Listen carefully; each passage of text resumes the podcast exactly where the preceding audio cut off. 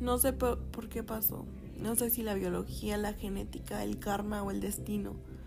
No sé qué me hizo ser como soy. Supongo que mi historia no es muy diferente a la de casi todo el mundo.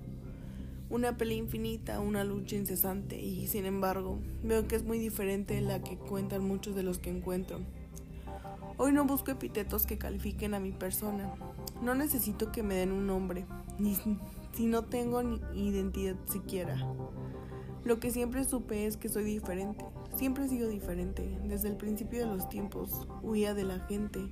Notaba que sentía y pensaba distinto, que muy pronto y sin saberlo el brillo de mis ojos se había extinguido. En ocasiones rozo la brillantez y el absurdo. Toco los dedos. Toco con los dedos cierta omnisciencia que me asusta y a la que no escucho. Y de pronto soy el ser más pusilánime e inútil del mundo. Mi vida es un giro, es un tumbo constante, una un sucedáneo y un estado de amnesia perpetua.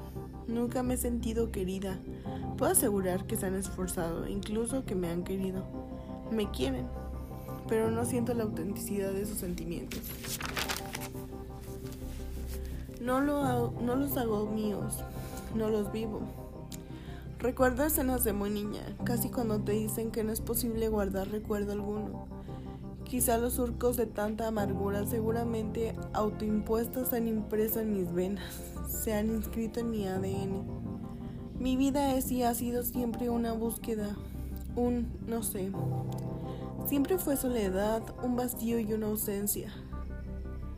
Me esfuerzo en pensar que la vida tiene sentido, pero no la encuentro, nunca la encuentro.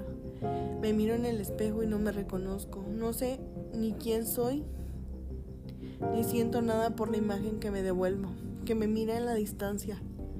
Crecí sin permitirme errores, sin perdonarme por existir, sin un aliento que no me inculpase de algo. ¿Puedo hablar de abusos? Seguramente, sobre todo del que su estela menos visible, del que nos arrastra unas cadenas que nadie ve, ni siquiera el propio sujeto. El abuso psíquico es mi estigma, el que nadie más que las víctimas guardan en su retina. Y a veces ni ellos porque no se permiten ni sentirse víctimas, porque no hay verdugo cuando la víctima y el culpable se confunden, o cuando alternan de roles demasiado a menudo. Y lo peor del todo, me convertí en mi principal abusadora.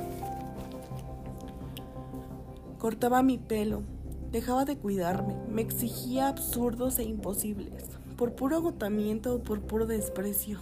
Durante toda mi existencia he estado inmersa en un campo enorme de fuerza, de polaridades imposibles, de lucha por la supervivencia a una costa de lo que fuese, a una costa de mí, de los otros, de la moral la fuerza inconmensurable que azota mis células para revolverme ante cada caída. Y del otro lado, la necesidad de rendición, sin condiciones, el agotamiento, el deseo de ser otra, la infinita insatisfacción vital.